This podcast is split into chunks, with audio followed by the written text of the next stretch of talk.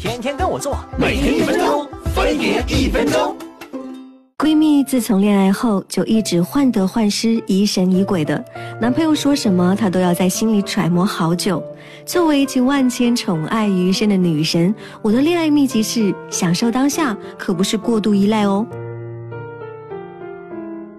在恋爱中，有些女生会过分依赖另一半，既想亲近又怕被嫌弃，时间久了还会变得敏感多疑，不管听到什么都会朝不好的方向想。过分的占有欲和嫉妒心总会让另一半心累不已。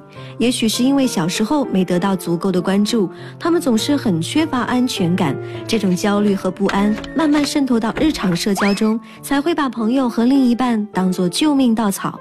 我知道你只是太爱他了，但过分的依赖不仅会压垮别人，也会伤害自己。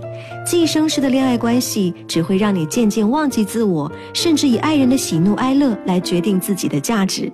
而在失去自我认同的能力后，你会变得越来越敏感多疑，会夸张的曲解别人不经意的一句话，甚至会情绪失控，做出傻事。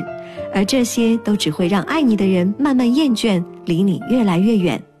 想要收获甜蜜的恋情，首先要了解和肯定自己，自己的价值不该由别人来说。其次要认清现实，并不是所有人都会喜欢自己，我们也没必要委屈自己去迎合每个人的喜恶。在建立自信心后，我们还要学会合理的表达自己的想法，这样才能让爱不断升温。好的爱情不是一味依赖的寄生关系，而是双方相互扶持，势均力敌。放低身段换不来尊重和珍惜，只有保持人格的自由独立，才最抓人心哦。